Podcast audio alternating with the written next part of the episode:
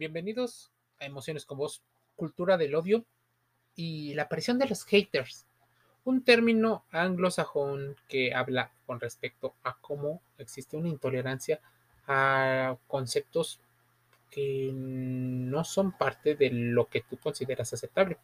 La cultura del odio. ¿Quién está detrás de un hater? Muchas veces nos hemos preguntado qué ocurre. De hecho, todos nos sentimos víctimas de un ataque porque no nos conocen, porque no conocen nuestra historia. Es más, creemos que conocemos perfectamente nuestra historia porque hemos, la hemos vivido, nos ha pasado a nosotros. Pero esa es una visión en ocasiones muy sesgada de la historia. La historia se convierte en un hecho que tiene varios participantes. Vivimos en una sociedad que no solo se encuentra en la pelea con diversas pandemias al mismo tiempo, como la obesidad o la pandemia del coronavirus. Incluso la inflación está atacando las formas en las que pensamos y eventualmente sentimos. Hemos crecido en una situación de un mundo bravo, difícil. Es una persona que ha pasado del el victimismo y también a ser victimario. Lo terrible es que quien odia no es un monstruo, sino una persona. No está muy alejado y posiblemente seamos nosotros los que seamos también intolerantes a las opiniones de los demás. De lo que no cabe duda es que el odio ha encontrado en el mundo virtual su mejor campo de batalla. La cultura del hate o de los haters especialmente es nociva en las redes, pero resulta especialmente necesario diferenciar los diferentes grupos de odio que existen y conocer tanto a sus miembros como sus motivaciones para entender, ponerse en sus zapatos, saber cuáles son los conceptos y cuáles son las emociones que están detrás de su ideología. Incluso eso nos ayudaría a que sirvan como espejo, porque mucho de lo que puedan decir los haters puede ser real y otra parte es un reflejo de lo que ellos piensan o de lo que están viendo a su alrededor. Así que también puede servir como una forma de información, no solo ver como negativo y aislarnos, incluso ponernos en una posición nada empática, que sería ponernos en una posición de superioridad, creyendo que lo nuestro es mejor que de lo de ellos, porque es justo nuestro. Ahora, existe una situación que es frecuente en todos los eh, llamados haters, trolls y personas extremistas. Hablar de cultura y describir los secretos del odio.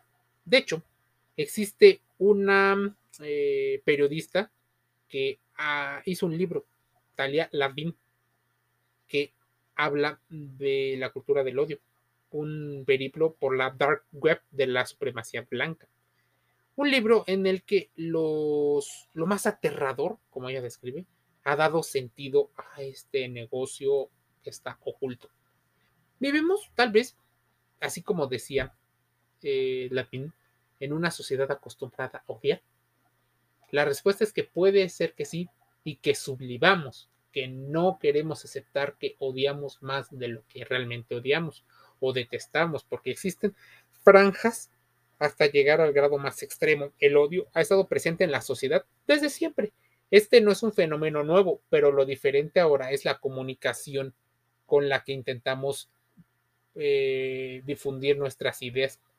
Estas traspasan los límites y las fronteras. El odio hoy en día se puede ver de diferentes formas. Incluso el algoritmo de las redes sociales y los medios de comunicación amplifican y utilizan con una falsa inclusión y una falsa eh, libertad de expresión diferentes conceptos que tal vez en otras situaciones cuando les afecta a ellos no difundirían.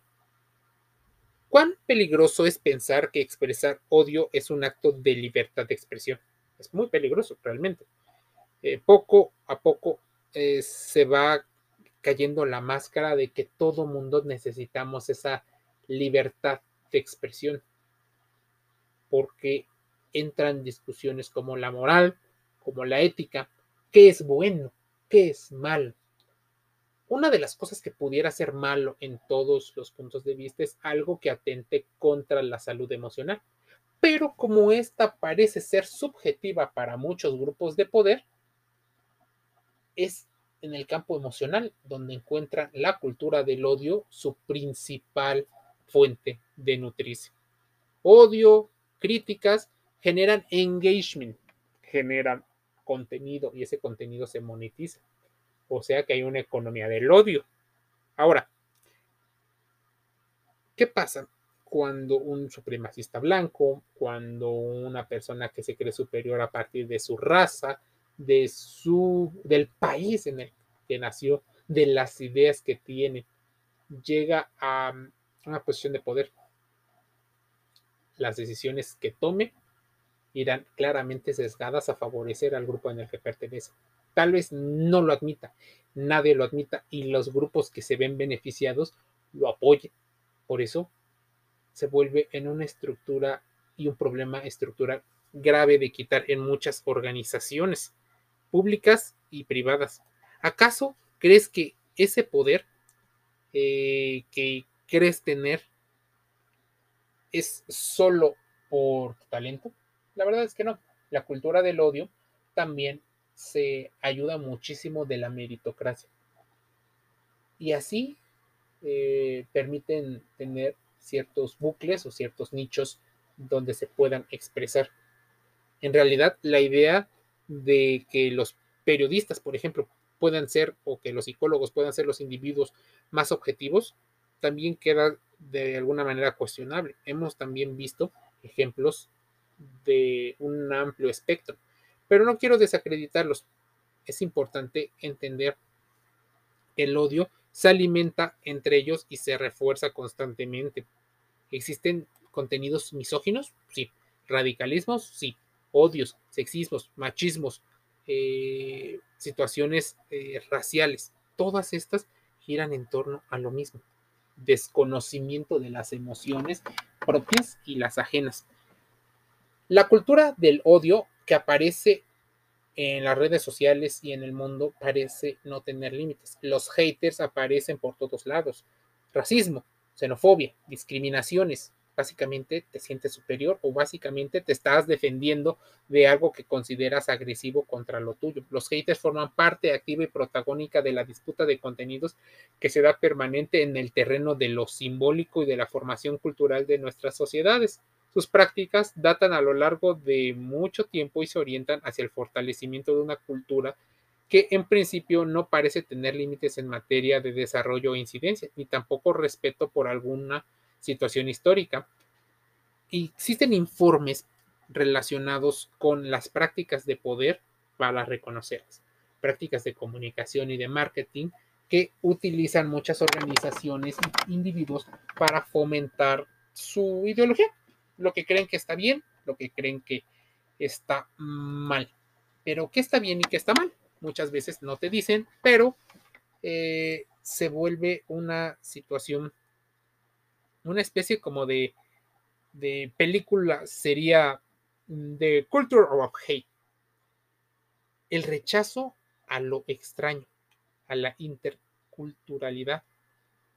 Existe una situación de violencia simbólica, porque como ya no hay diferencias o no hay muchas diferencias entre el humano o las acciones que se hacen, es en el terreno de lo simbólico donde el hate, donde el que odia tiene mayor fuerza.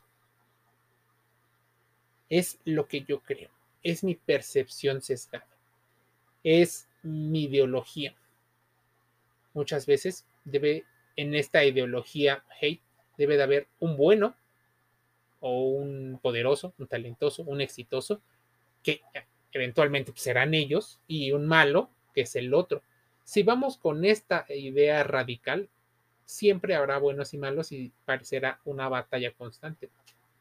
Había una canción hace mucho tiempo que decía que si los marcianos o otros seres de otros planetas nos vieran a los humanos, hablarían de lo incongruente que somos, que somos una especie que puede transformar a partir de la creatividad muchísimas cosas, pero al mismo tiempo nos destruimos entre nosotros mismos para no ver desarrollar a otro humano, porque eso pudiera afectar nuestro ego, nuestra falsa autoestima.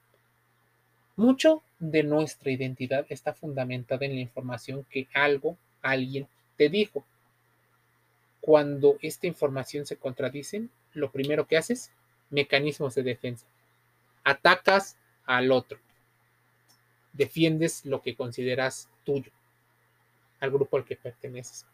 Es muy poco común encontrar personas que tengan esta amplitud de criterios y puedan entender de otros tipos de razonamiento que no vienen de su grupo de, al que pertenece.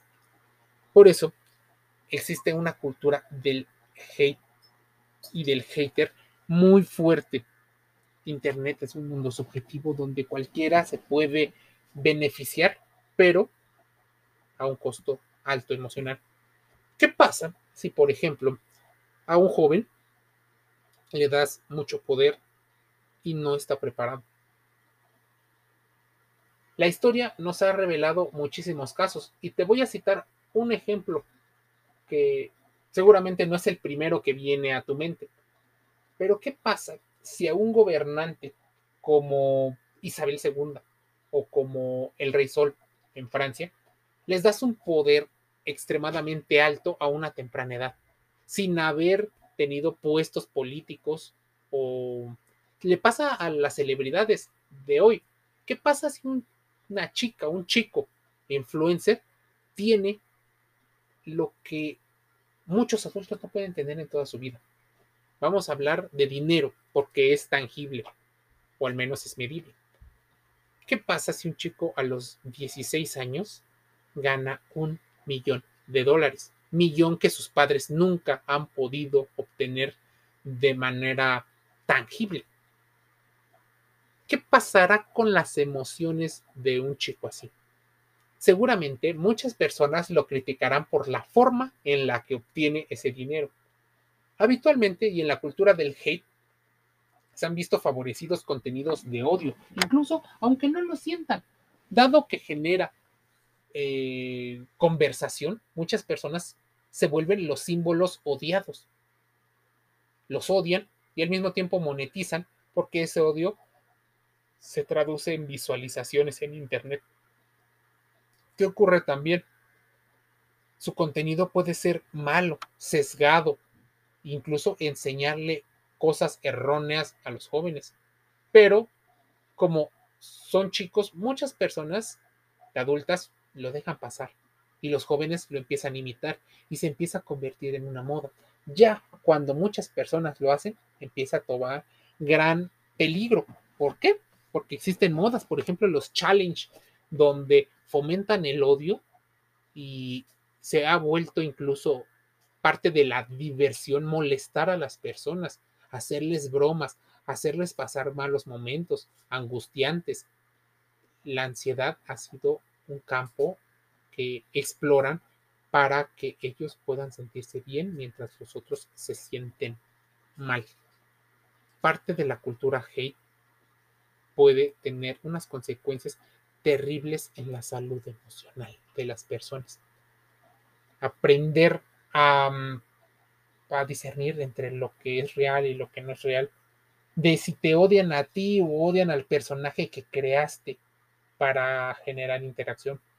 Si tú crees que eres lo que compras, todo esto tiene que ver con la cultura del odio, la cultura de las identidades, el negocio de las identidades. Tal vez ni siquiera te das cuenta que estás siendo parte de este tipo de negocios. Tómalo en cuenta. Emociones con voz en Spotify, Google Podcast y Audible. Un saludo.